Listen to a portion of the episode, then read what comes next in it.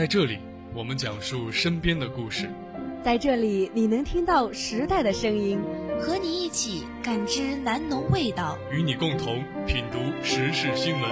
风声雨声读书声，声声入耳。家事国事天下事，事事关心。您正在收听的是南农锵锵锵。Hello，大家好，欢迎收听本期的南农锵锵锵，我是小波小新，我是小波柠檬。那又到了十月份的中旬，其实最近的气温已经下降了不少，对吧？没错，下降了很多，我已经感觉到穿着一件一件长袖已经不够了。对，是的，啊，那其实气温下降呢，会带来很多的疾病，所以大家一定要保重身体。因为今天看到奈何，然后他说他最近感冒，而且已经很久了，所以。嗯，不管怎么样，大家一定要保重自己的身体。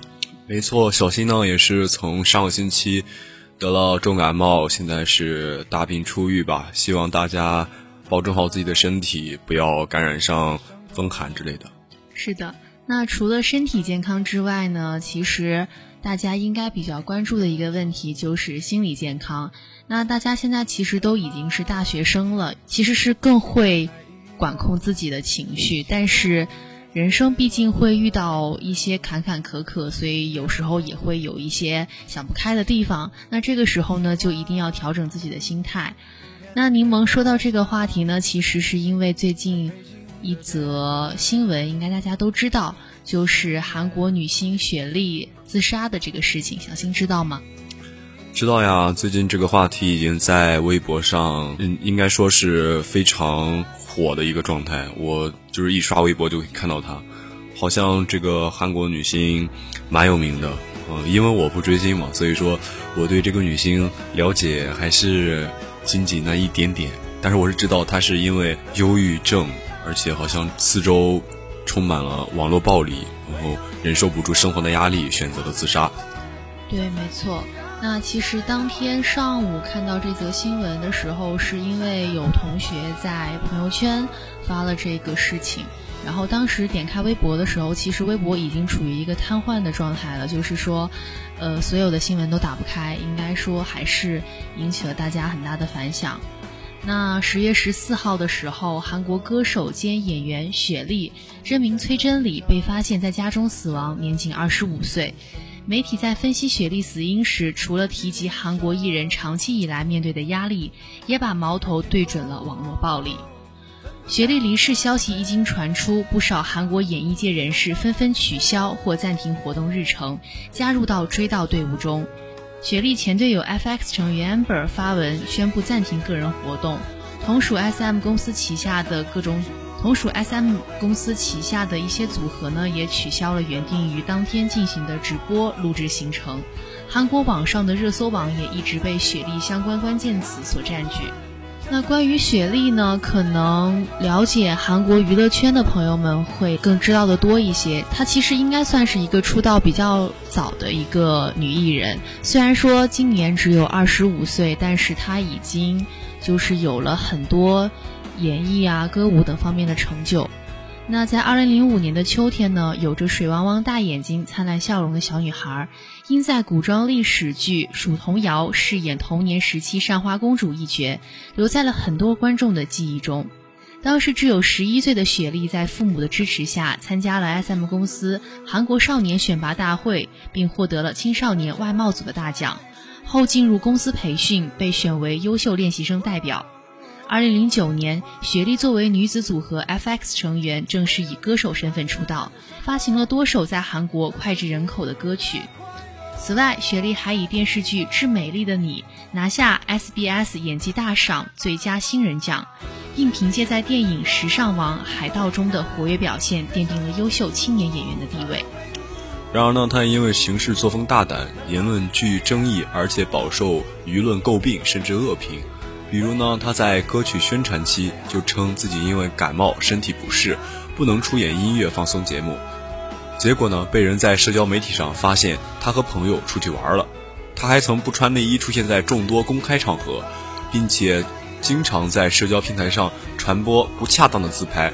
结果遭到网友的抨击，有人甚至说他精神失常。韩国某网站曾指出，二零一七年年底，S.M 公司所属的艺人金钟铉自杀悲剧发生时，很多都对艺人的健康状态表示担忧。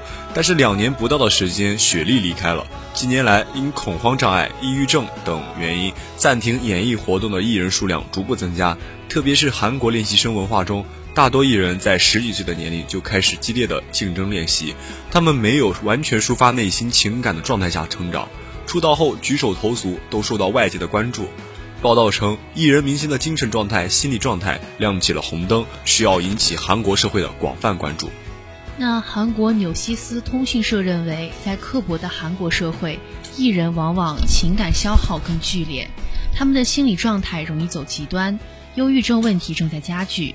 繁忙的日程导致艺人缺乏感情充电的机会，不少艺人心理上会感到被孤立，而大众社会以关心为名义对艺人施加的暴力言语，也是让艺人感到孤立的原因之一。尤其是在常出现网络集体谩骂艺人现象的韩国，这种倾向尤其明显。以此次事件为契机，要求制定恶评禁止法的呼声也愈发高涨。有韩国大众文化评论家指出，很长一段时间，韩国社会的恶评问题已越过临界点，且愈发严重。因攸关民众表达自由问题，比起制定相关规则，社会的自治氛围格外严重。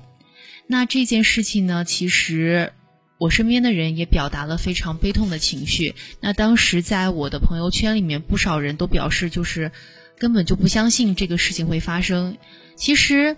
柠檬虽然对韩国的娱乐圈没有很深的了解，但是因为雪莉这个女艺人，其实还是是当时真的非常的火。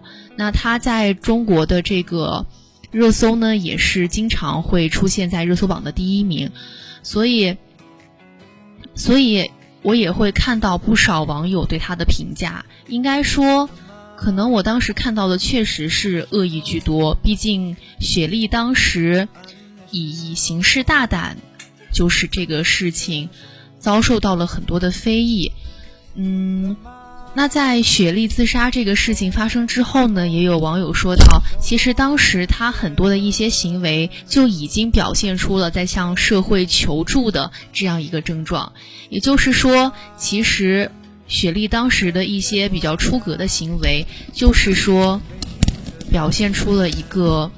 精神状态就是心理状态不是很好的情况，所以其实这件事情发生之后，网络上的很多人也在反思，我们是不是对他人的要求太高了？其实，在雪莉这件事情发生之后呢，很多网友也在反思，我们是不是对演艺圈、娱乐圈这些公众人物的要求太高了？我记得很多人在网上说过。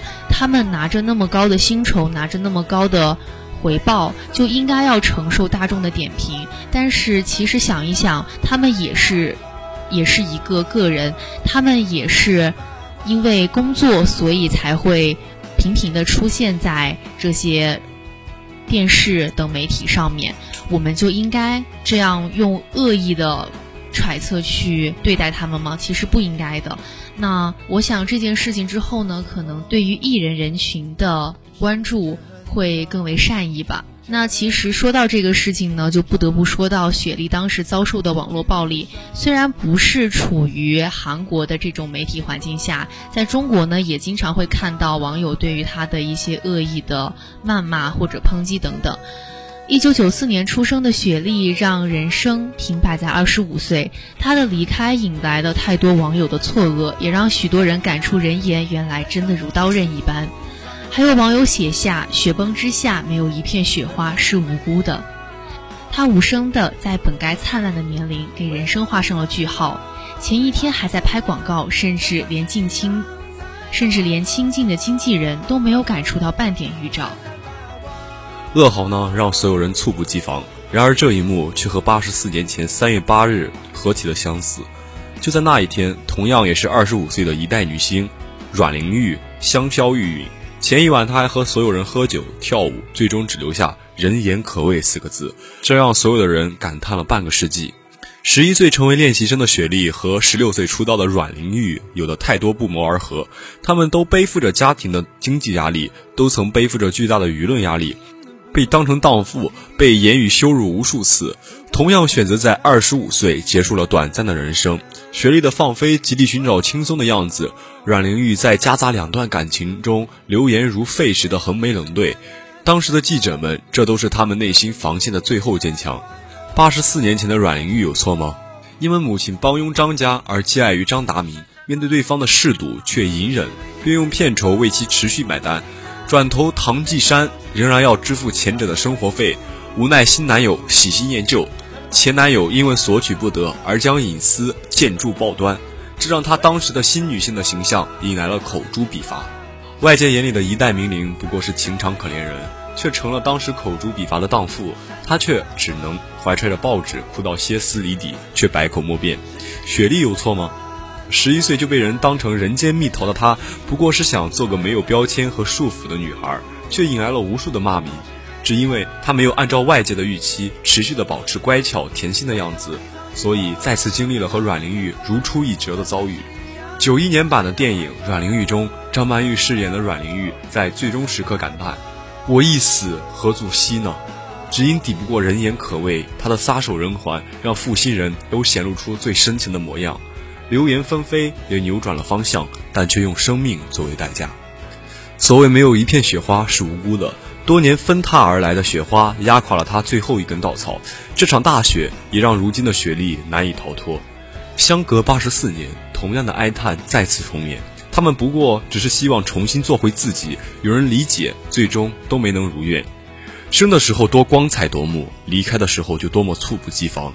人言可畏，从当时到现在都刺骨。成年人最应该懂得的修养，就是管住自己的嘴。那中国青年报也发表了快评：雪莉之死不仅仅应该是娱乐新闻，网络暴力向来是互联网的痼疾。在虚拟身份的掩护下，狠厉的恶意经由键盘倾泻而出，伤害着无辜的受害者，也污染着我们真实的网络舆论空间。让雪莉走上绝路的未必只有一个原因，但若对网络暴力放任下去，必将酿成更多的悲剧。一条鲜活生命的逝去，还应成为一个深刻的警示。所以说，这件事情带来。给大家带来的不仅仅是关于抑郁症等等方面的思考，还有网络暴力。那其实对于网络暴力呢，我们这些我们这一代就是经常上网的人可能会感受更多一些。经常会点开一则新闻，就会在下面看到一些因为揪住某一个小的点或者一句很不经意的话就开始狂喷的网友们。那这些人。可能在现实中也有着很好的身份，也有着很高的修养，但是，一旦处于网络这样一个匿名的情况下，就会控制不住自己的情绪和言语。所以说，这件事情给大家带来的警示应该还是比较深刻的。那除此之外呢？雪莉的死因至今还在调查之中。不过，据一些报道。雪莉自杀的大部分原因应该是还是因为抑郁症。其实从之前雪莉发表的一些文字或者是视频来看，她确实处于一个情绪和情绪状态非常不好的状态下。所以这件事情也让大家更多的关注到抑郁症群体。据世界卫生组织报道指出，目前全球有3.5亿抑郁症患者。预计到二零二零年，抑郁症将成为全球范围第二大致残疾病。我国平均每三十五人就有一个抑郁症，平均每三分钟就会有一名抑郁症患者自杀。而抑郁症呢，不知从什么时候开始，就像感冒一样频繁出现。像表面光鲜亮丽的娱乐圈明星张国荣、卓别林、乔任梁等，都饱受抑郁症的折磨。他们更像是戴着面具生活的人。人前欢声笑语，背后的辛酸，谁又能想象得到呢？很多抑郁症的患者都这样问心理医生：难道是因为我不够坚强，意志消沉吗？其实则不然。很多人看起来乐观开朗的人，很多时候无法意识到自己已经患上了抑郁症，而又有很多把生活压抑的情绪当成抑郁症，怀疑自己却真的得了抑郁症。抑郁症似乎成了娱乐圈的魔咒，潮起潮落的娱乐圈成了抑郁症的重灾区。明星们在光鲜亮丽的背后，却有着不为人知的强大压力，最终抑郁成疾，选择以自杀的方式结束了生命。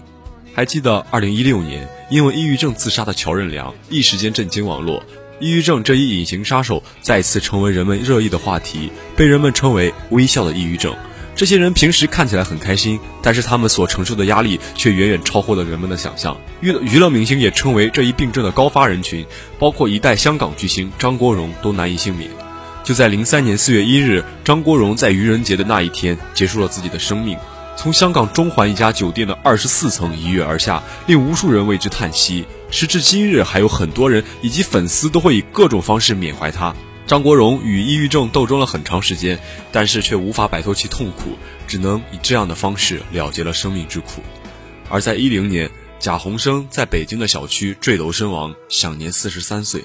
据悉，贾宏声的跳楼很可能跟他的长期抑郁有关。贾宏声曾发表两篇名为《你活得有意思吗》和《你为什么活着》的帖子，并在自己的个人主页中表达了对生活的迷惘和踌躇。贾宏声在自传体电影《昨天》中作为主演，展示了自己戒毒走出阴影的经历，表达了积极乐观的心态，但是最后还是以自杀的方式结束了生命，成为永远停留在昨天的贾宏声。而还有一事件就是林肯公园的主唱自杀，成为了摇滚音乐史上的悲剧。在一七年七月二十日，查斯特·贝宁顿在美国加州洛杉矶的住宅内上吊自杀，年仅四十一岁。林肯公园是很多人的摇滚乐启蒙。他自杀后，很多人在社交平台表达了对这对杰出的音乐才子的悼念。贝宁顿的好友 Soundgarden 乐队以及 Audioslaver 乐队的主唱克里斯·康奈尔上吊自杀，享年五十二岁。正是因为高压的娱乐圈，才让这些影视演员、歌手成了抑郁症这位隐形杀手的必备选择。明星们最后在不堪重压的状态下走上绝路，以自杀结束了生命，寻求解脱。那除了娱乐圈之外呢？其实其他其他很多的职业呢，也会有抑郁症的群体。那在二零一八年的十二月一日，杰出的华裔科学家张守臣教授不幸去世，年仅五十五岁，也是跳楼自杀，也是抑郁症。根据他的家人和物理系的电子邮件得知，他一直在和抑郁症做斗争。张守臣无疑是一个天才科学家，获奖无数。二零一三年，张守臣与其斯坦福的学生联合创立丹华资本，意在以斯坦福大学为核心，专注于投资美国最具颠覆性的创新科技及商业模式，连接美国的创新与中国市场。他同时还担任丹华资本董事长。他也是杨振宁的弟子，多年被汤森路透预测会得到诺贝尔奖。杨振宁则评价他获得诺贝尔奖只是时间问题。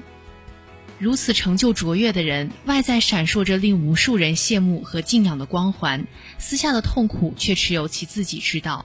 抑郁症已然不再是一个新鲜的名词，有多少名人经历着这份难以承受的生命之重、之痛？不用特意提起，很多人都能脱口而出那些熟悉的名字。